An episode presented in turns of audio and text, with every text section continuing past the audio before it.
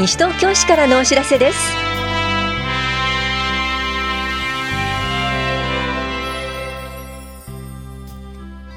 今日は一人親家庭の就業支援。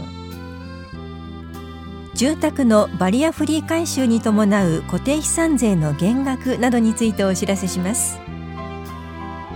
インタビュールームお話は西東京市危機管理室の村野智信さん。テーマは架空請求に注意です。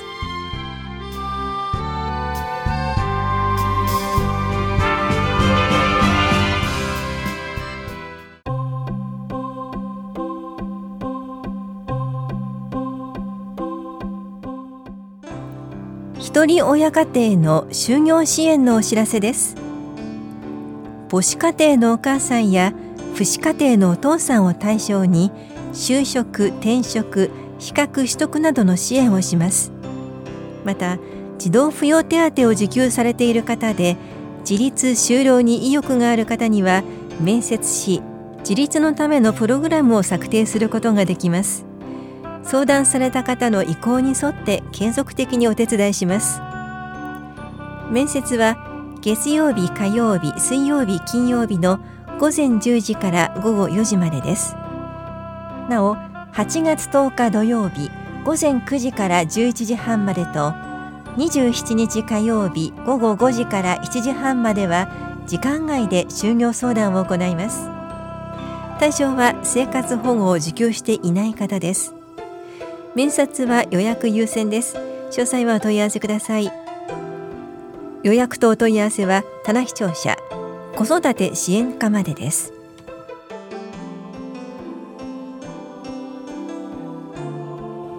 住宅のバリアフリー改修に伴う固定資産税の減額についてお知らせします。一定のバリアフリー改修工事を行った場合改修工事が完了した年の翌年度分の固定資産税のうち100平方メートルの床面積相当部分までを3分の1減額します。対象となるのは廊下の拡幅階段の勾配の緩和浴室便所改良手すりの設置屋内の段差の解消引き戸への取り替え工事床表面の滑り止め化で65歳以上の方要介護もしくは要支援の認定を受けている方障害をお持ちの方が居住する建物です。また工事後3ヶ月以内に申告を行い費用が50万円以上で現在新築住宅軽減と耐震改修に伴う減額を受けていない建物であることが必要です。申告には減額適用申告書費用の領収書住民票などが必要です。お問い合わせは棚視聴者資産税課までどうぞ。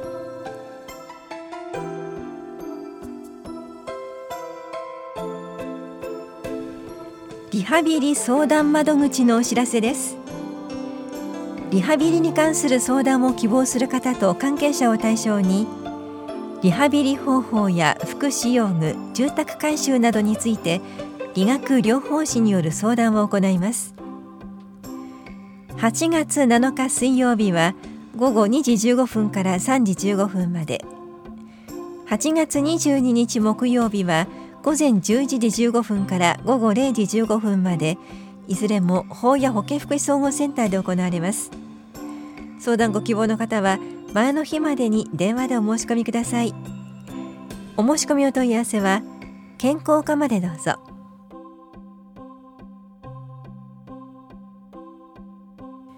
法や庁舎敷地活用に関する説明会と意見交換会実施のお知らせです。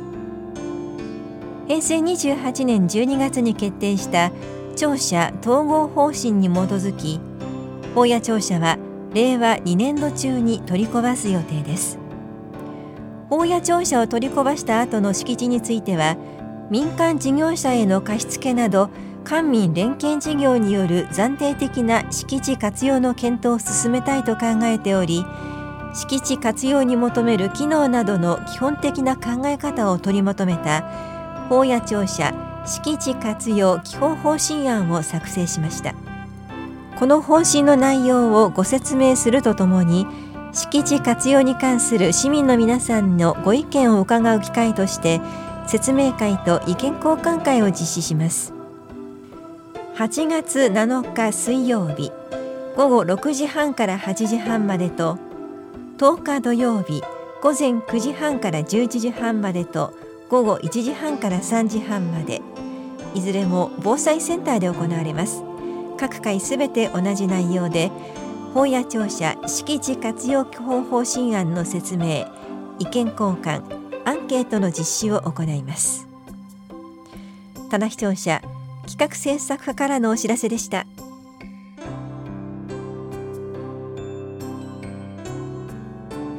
図書館公民館のご案内です。西東京市では子ども条例に基づき子どもが安心して過ごし遊び学び活動するために必要な居場所づくりを推進しています。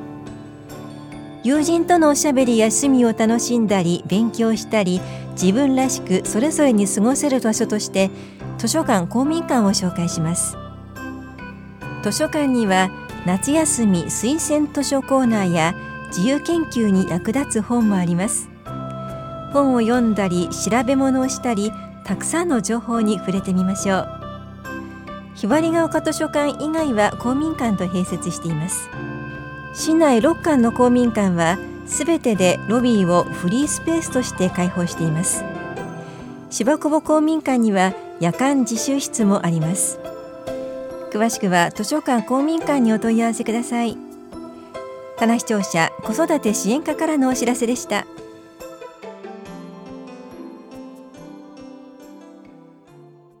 インタビュールーム。お話は西東京市危機管理室村野智信さん。テーマは架空請求に注意。担当は近藤直子です。さて村野さんここ数年あらゆる種類の詐欺が増えています。代表的なものにはどんなものがあるんでしょうか？はい、えー、テレビやインターネットなどのニュースで詐欺事件が取り上げられることが多くなっています。詐欺は誰もが被害者となりうる立場にあることから身近な犯罪と言えます。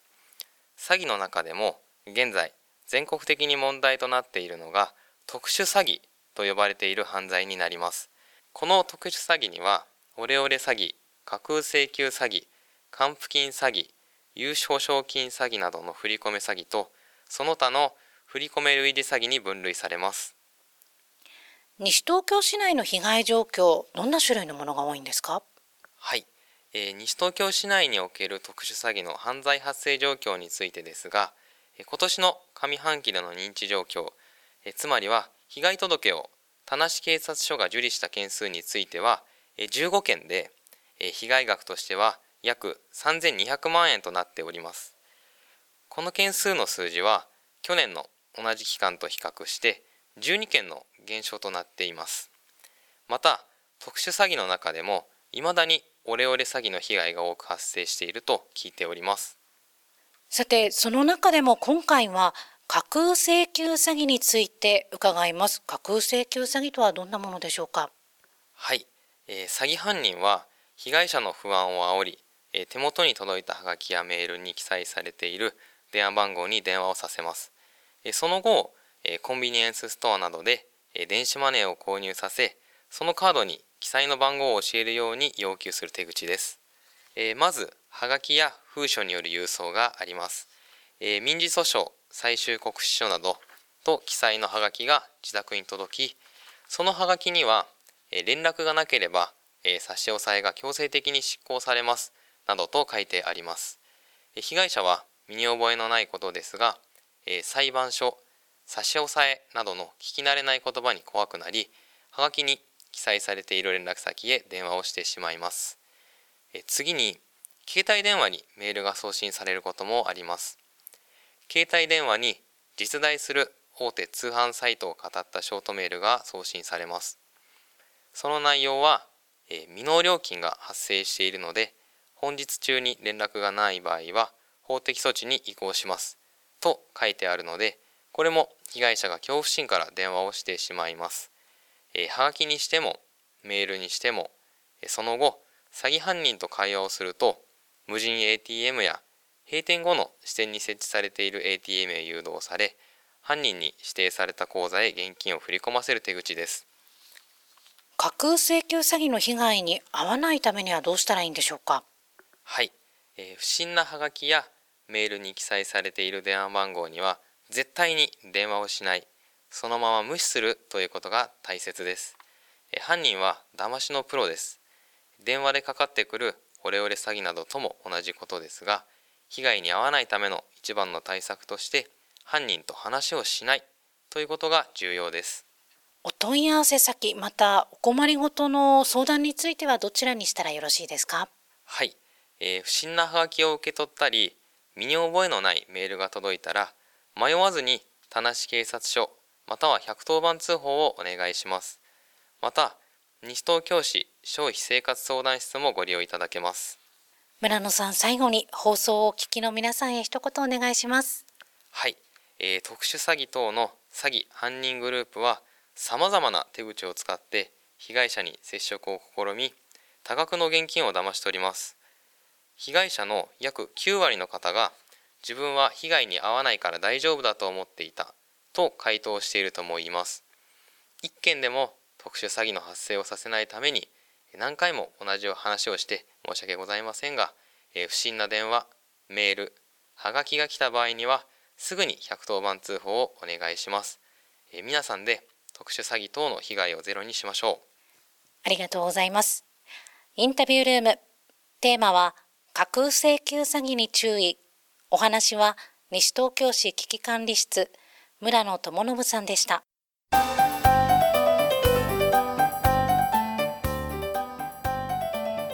歩きスマホによる事故にご注意ください。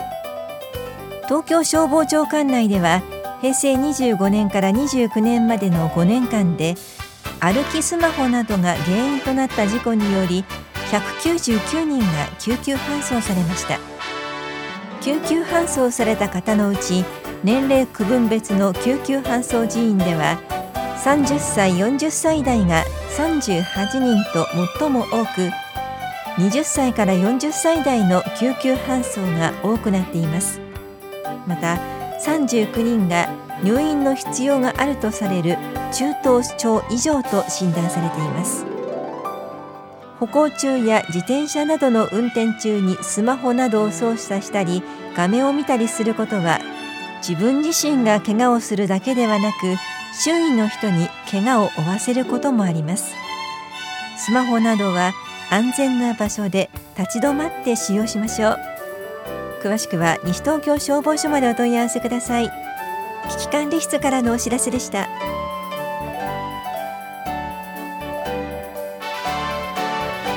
この番組では皆さんからのご意見をお待ちしています。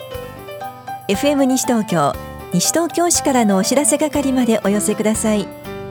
またお知らせについての詳しい内容は広報西東京や西東京市ウェブをご覧いただくか西東京市役所までお問い合わせください。電話番号は042-464-1311 042 464-1311番です。以上西東京市からのお知らせ亀井さゆりでした。